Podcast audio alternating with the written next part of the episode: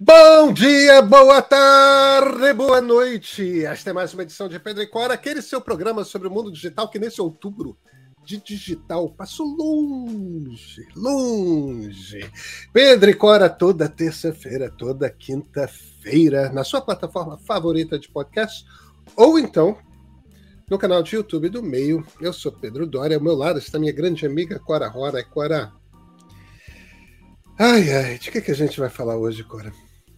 Cara, eu já nem sei, porque eu tô tão chocada com essa semana. A gente a está vivendo um tempo tão esquisito. Vamos falar de Roberto Jefferson? É, né? Então vamos. Vamos falar de Roberto Jefferson. Vem, gente.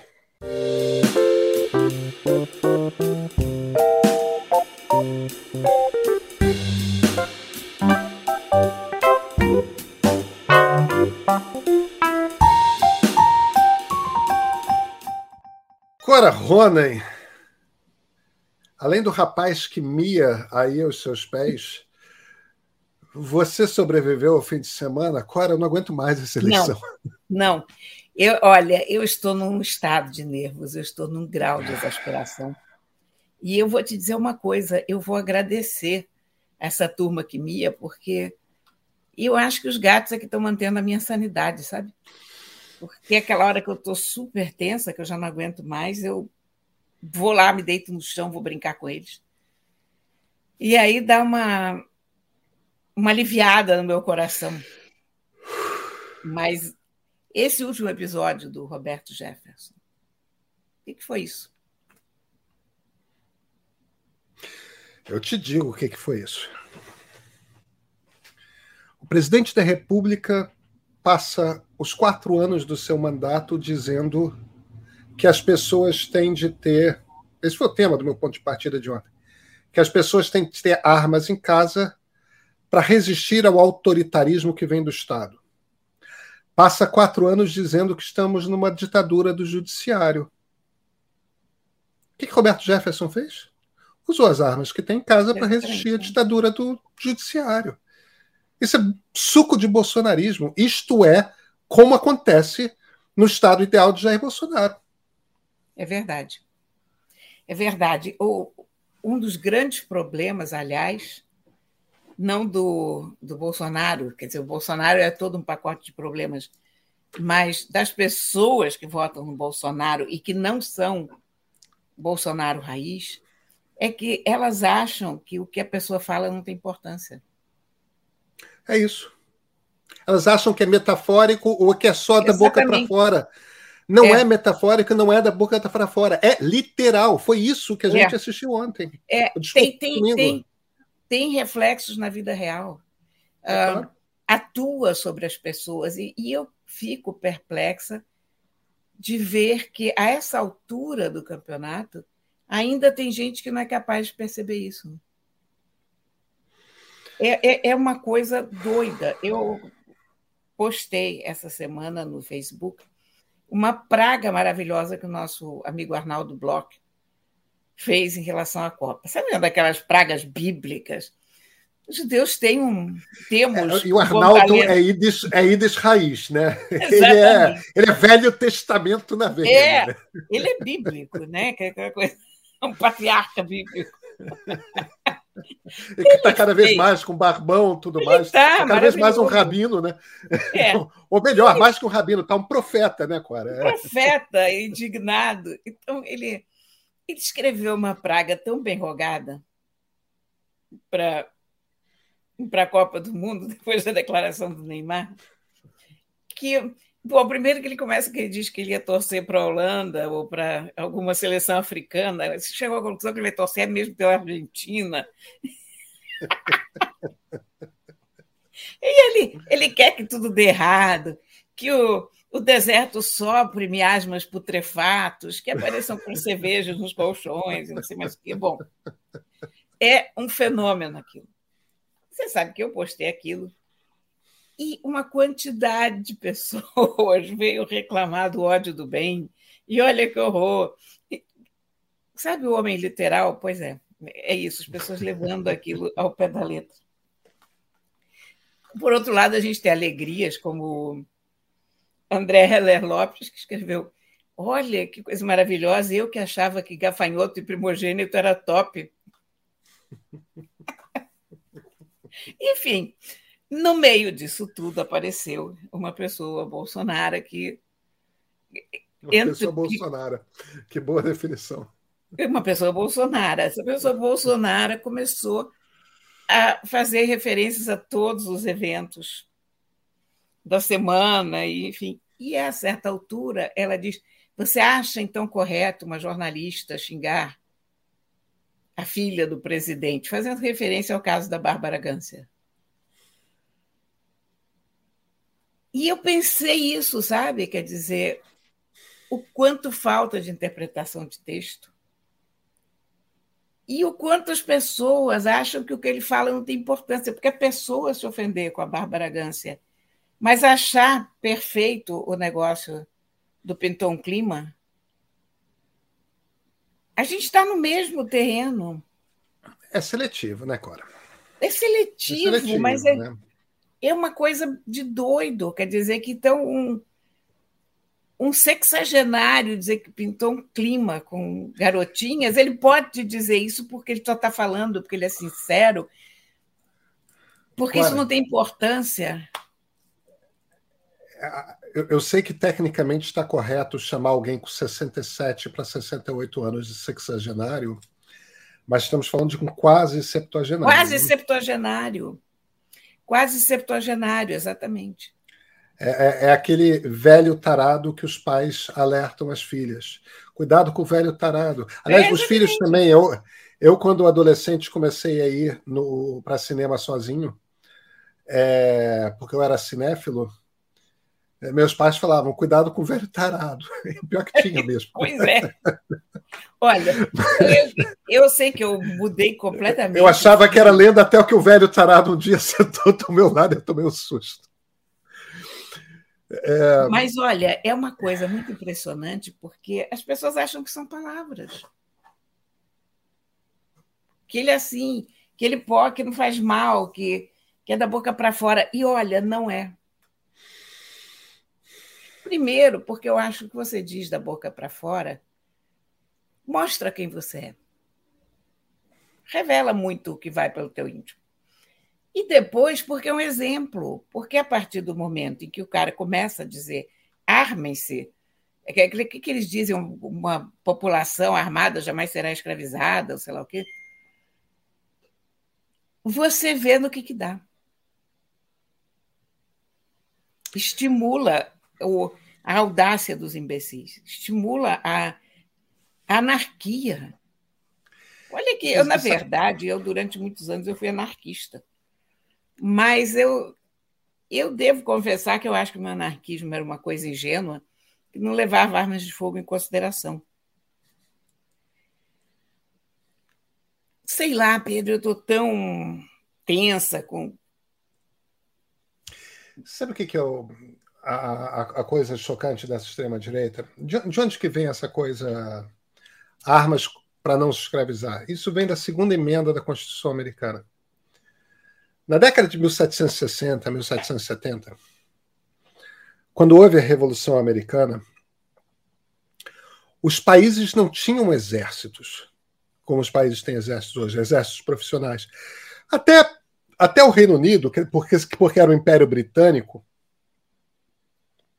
tinha um exército profissional, que era um exército profissional que, na verdade, eram meninos pobres de 13, 14, 15, 16 anos que, que se alistavam porque tinha roupa, tinha comida, né? Era uma... E nobre que ganhava o título né? de coronel, disso, de aquilo, tudo mais. Mas era unif... tinha uniforme, tinha muito dinheiro, né? Então, mas isso era uma coisa raríssima. Um lugar como os Estados Unidos não tinha exército. Então, quando eles montaram um exército continental, era literalmente para fazer a Revolução Americana, era literalmente um turma se junta aí e traz a arma que você tem de casa. Porque as pessoas moravam em lugares distantes, você não tinha polícia, você não tinha estrutura de segurança pública. Então era natural que você tivesse uma arma em casa, não só porque pessoas podiam ameaçar a sua família, como porque também tinha urso, né? Tinha, é. Eh, eh, tinha que era caçar para agreste. É, é isso, é isso. Era um, era um mundo do fim do mundo no século XVIII. É, é, era um lugar muito particular. Quando o país se formou e foram escrever a Constituição e depois foram escrever a Bill of Rights, que são as dez primeiras emendas, eles tinham isso na cabeça. aí eles escrevem a segunda emenda: olha, é um direito de todo mundo ter arma em casa. Pelo seguinte, a gente pode vir a precisar se defender de novo ou, ou uma nova tirania que nem a inglesa pode se instaurar e nós podemos vir a precisar defender a Constituição. É, via defender a nossa revolução. Então, como não tinha exército, é, é, a, a maneira de você fazer era junta quem está aí e que tem arma. Como já tinha sido. Só que isso é uma realidade dos anos 1780, quando essa, quando essa Bill of Rights foi escrita. A gente está nos anos 2020.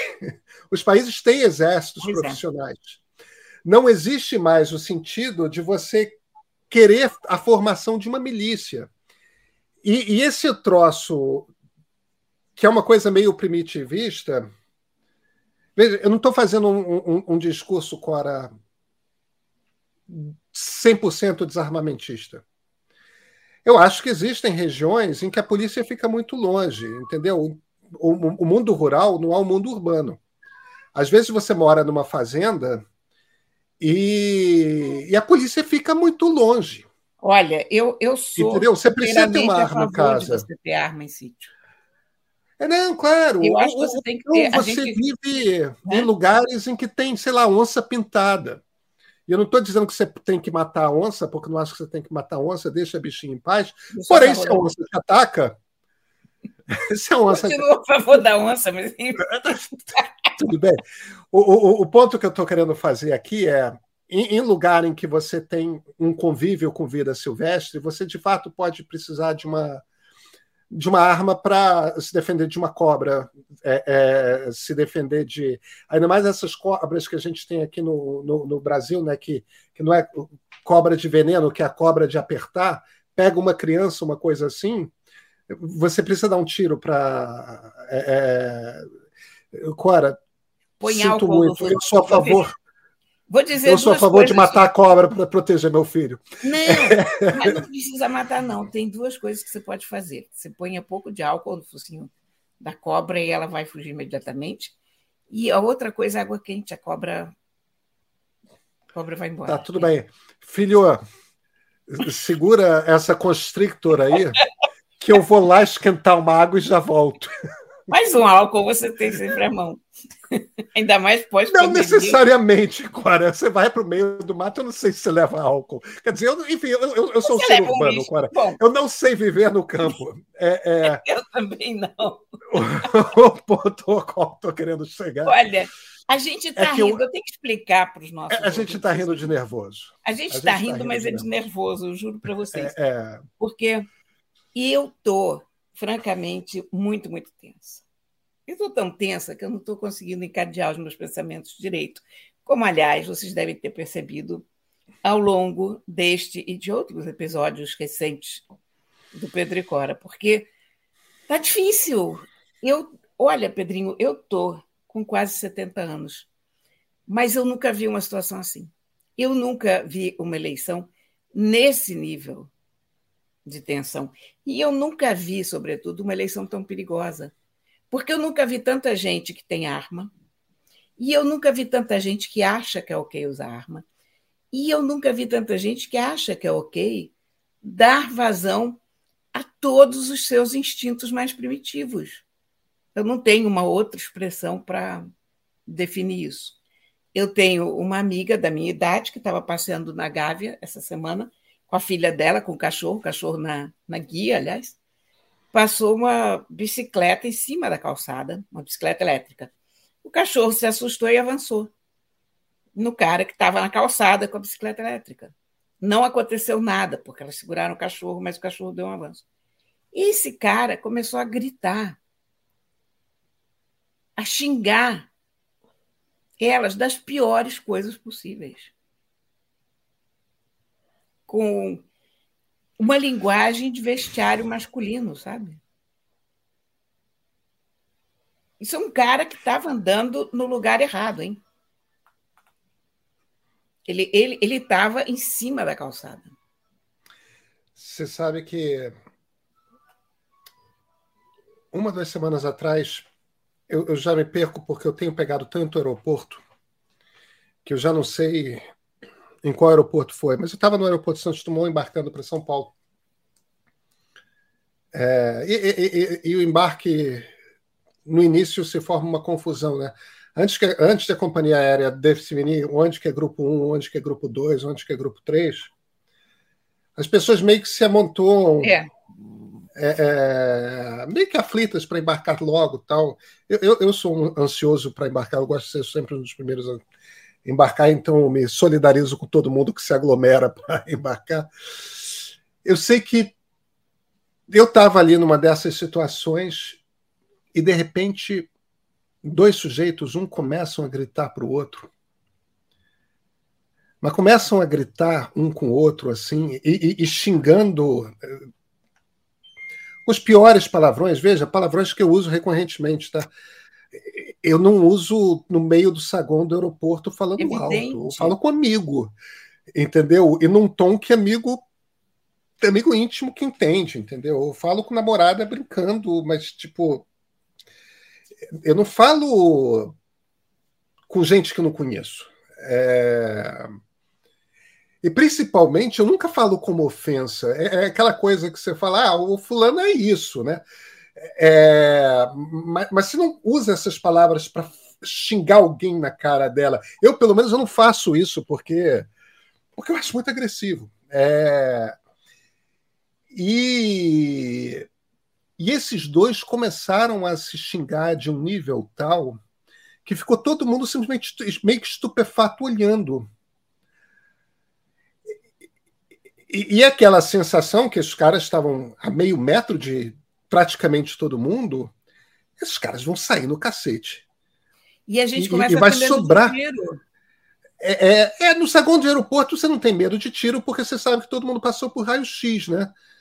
Mas o que, que você faz se dois sujeitos grandes começam a, a, a, a um esmurrar o outro na, na, na sua frente, entendeu? É, ninguém, ninguém quer estar num lugar. Um dos dois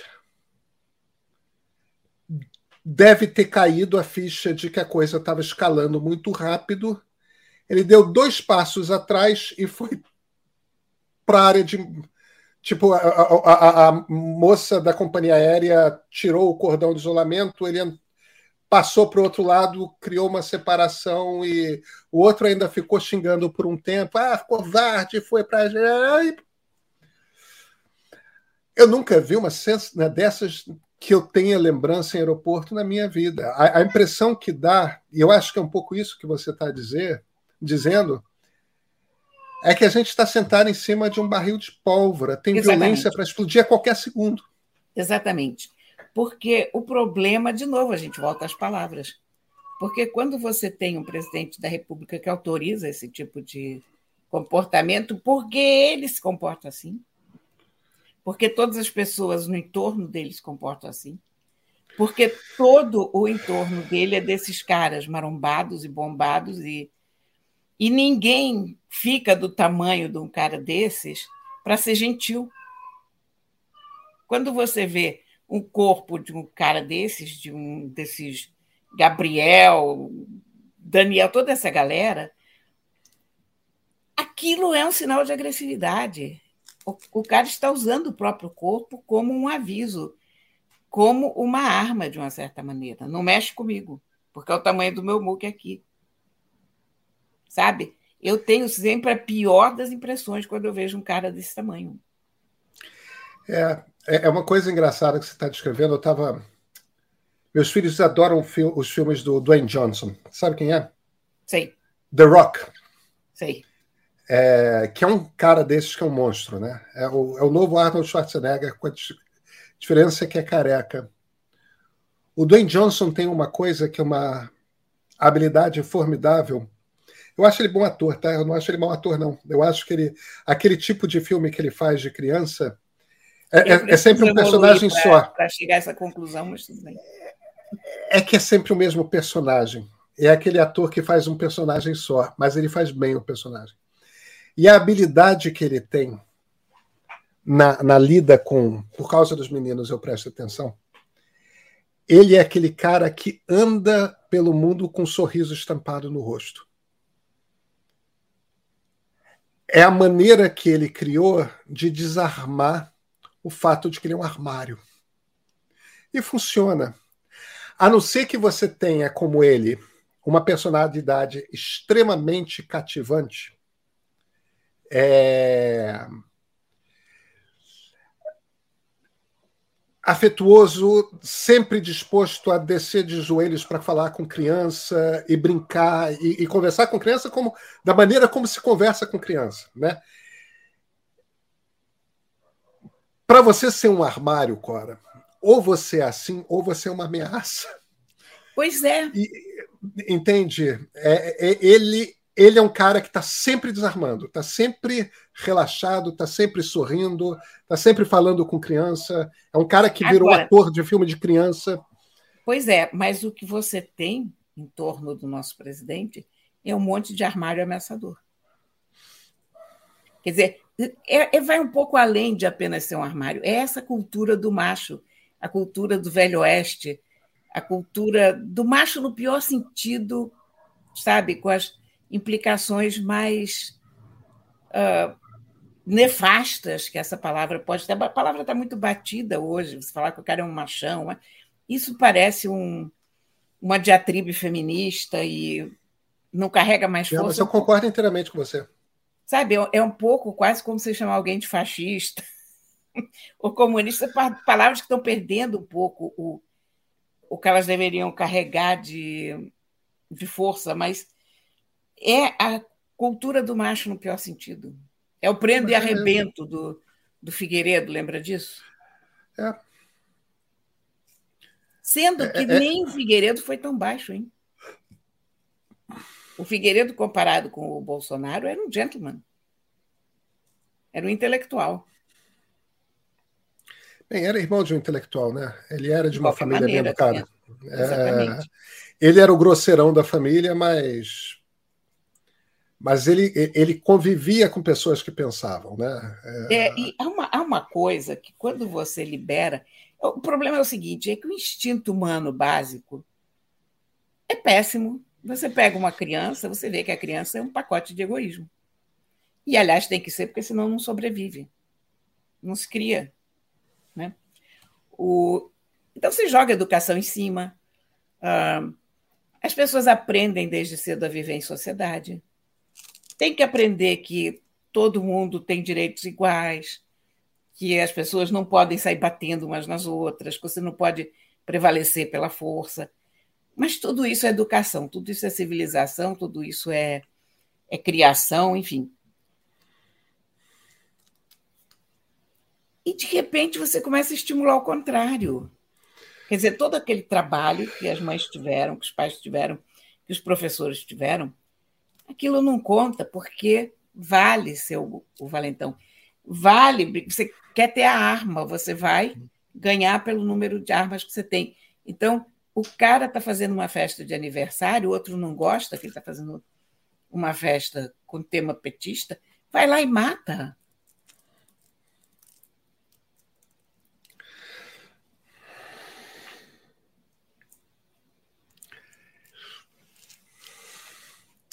Agora, o pior é que, mesmo que o Lula ganhe, e eu acho que o Lula vai ganhar, isso não vai passar assim, estalo dele e passa. Não é estalo dele e passa. isso, isso vai durar um tempo ainda. Isso é uma cultura que se implantou no país. É, a grosseria. Isso é o pior de nós. É. Porque, porque você, quando você tem um mundo que te diz você precisa ser uma pessoa educada, você precisa tratar os outros com gentileza, tem certas coisas que você não pode fazer. Você se reprime, claro. O que é um adulto se não uma criança reprimida? Né? Quer, quer, ver uma coisa? É, é, desculpa, eu não sei se você já tinha terminado o que você ia falar. Não, pode, pode falar. Quer, quer ver uma coisa que me chamou muita atenção? Segunda-feira saiu uma pesquisa, saíram duas pesquisas, né? Atlas Inteligência e IPEC. As duas mostram o que os trackings já vinham mostrando desde sexta-feira, que é voltou a abrir a boca do jacaré, a distância entre Lula e Bolsonaro voltou a aumentar, Lula na frente.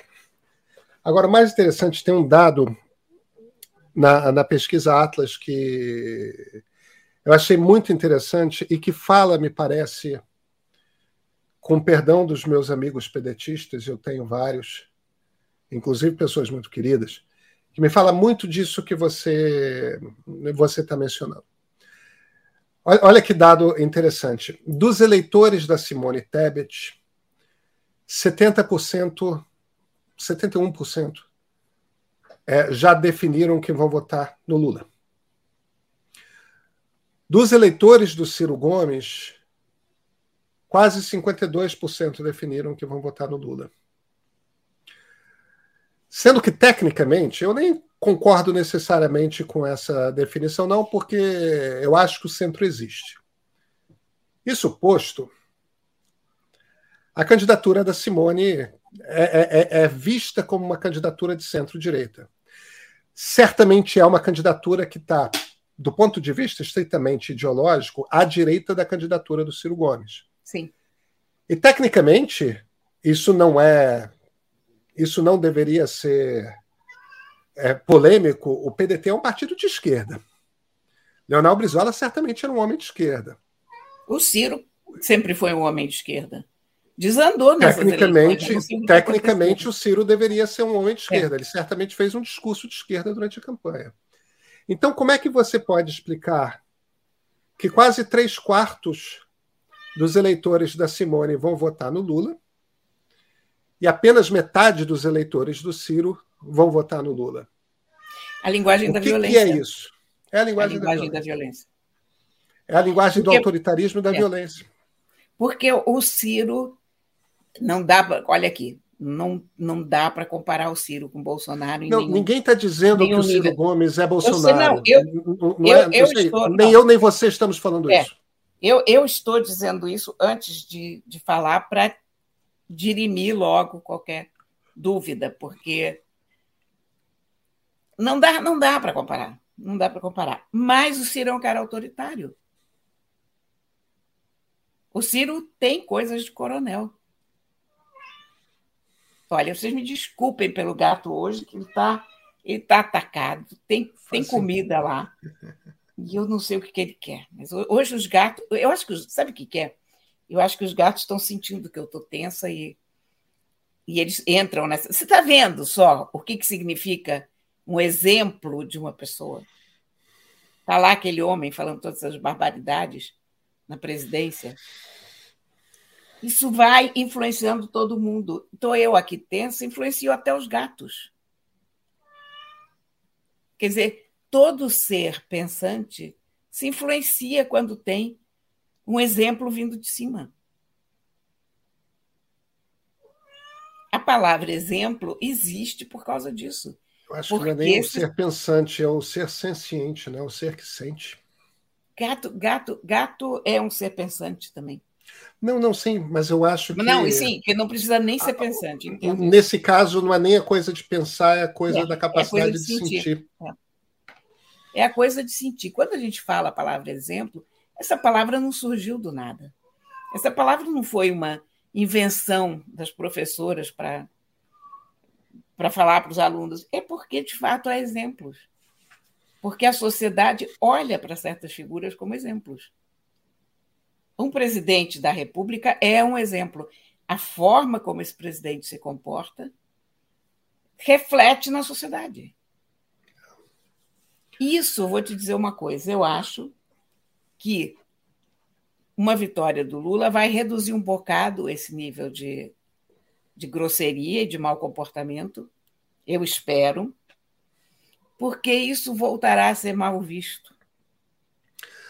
Não, o Lula, como presidente da República, ele sempre foi um cara educado. E sempre pois foi é. um cara bem-humorado. Pois é. Então nós vamos ter um exemplo melhor. Embora o Lula também não seja exemplo para ninguém no, não, não, mas, mas, no mas geral, educado e, mas em geral educado, bem ele sempre foi. É... Ele, ele é afetuoso. Ele é uma pessoa é. que preza o afeto. Ele é uma pessoa que sorri naturalmente. Uh, é. Ele é uma pessoa que trata bem as outras pessoas.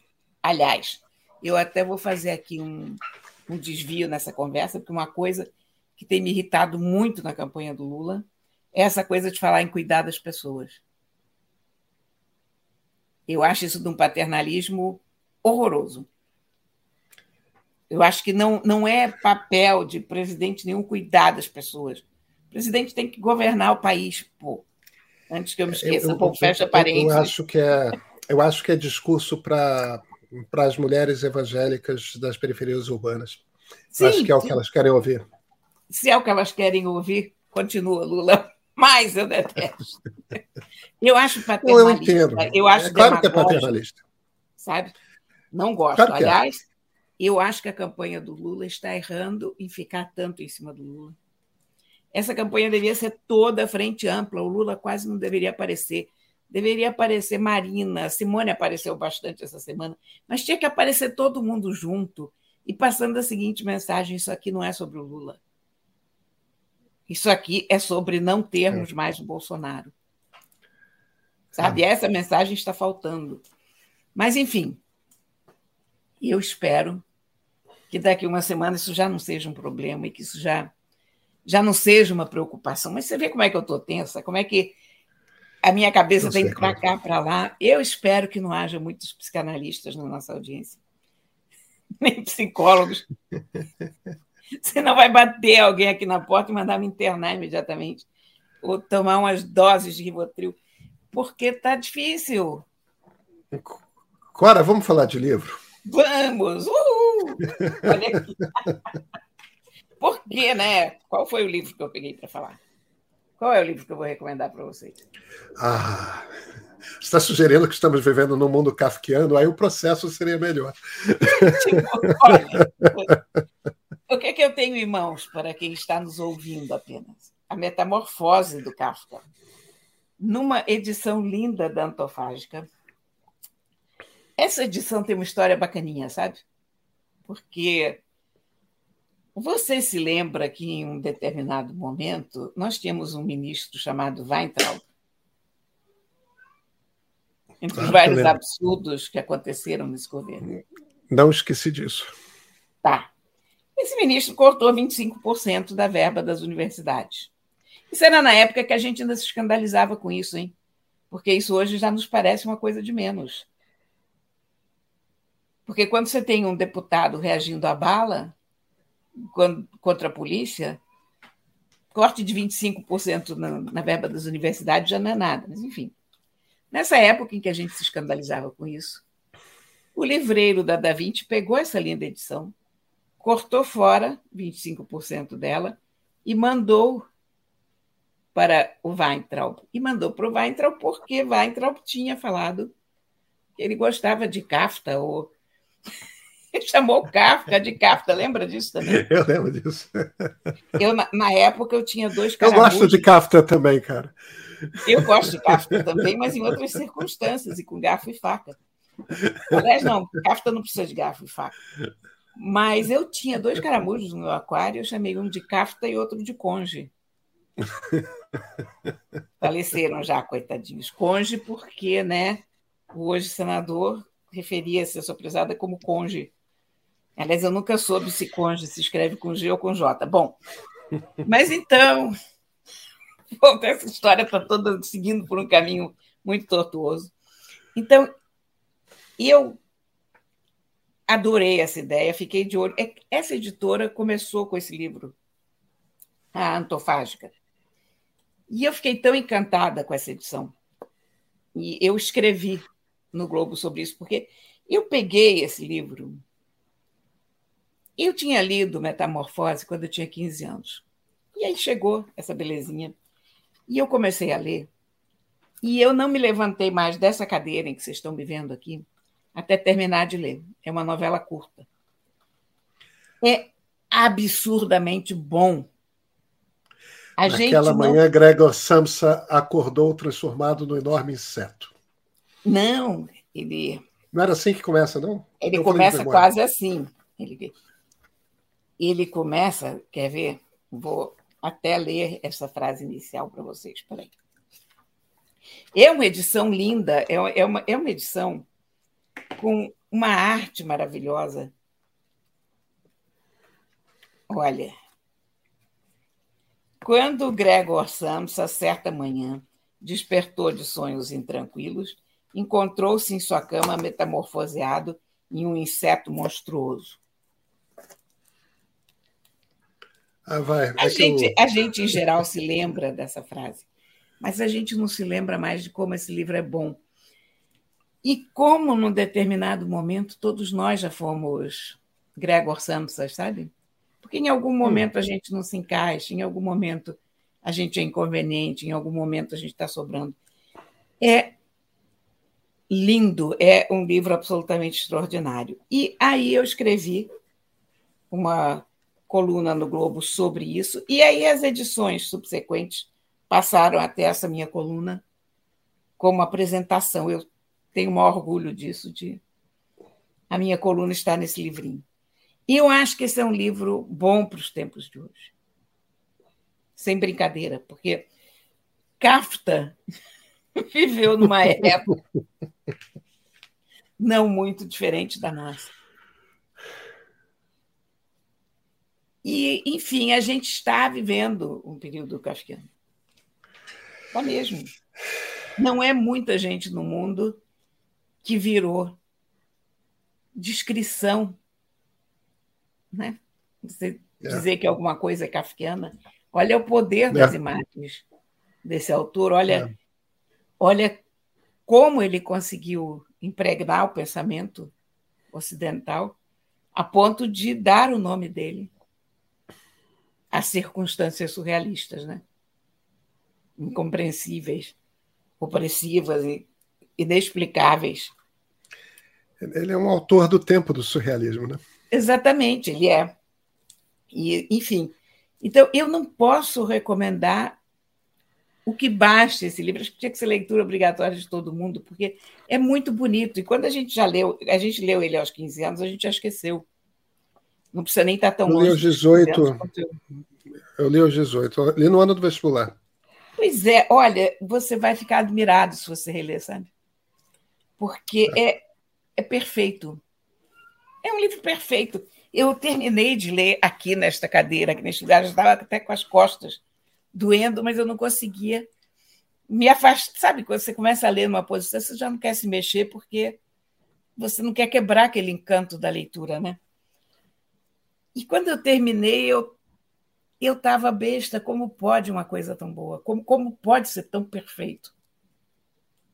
É isso que esse livro é. Então, hoje encerramos com o clássico. Cora, a gente vai voltar a se falar na quinta-feira, mas a boa notícia, acho que é uma boa notícia, é que quando a gente voltar a se encontrar na terça, já vai ter passado. E aí, possivelmente, eu farei algum sentido. Então, desculpem qualquer coisa, eu prometo que estarei menos destrambelhada um pouco mais sensata, talvez, um pouco mais, um pensamento um pouco mais coordenado. Até quinta, Cora. Oh, Pedrinho, até quinta. E até terça, sobretudo. Isso. Thank you.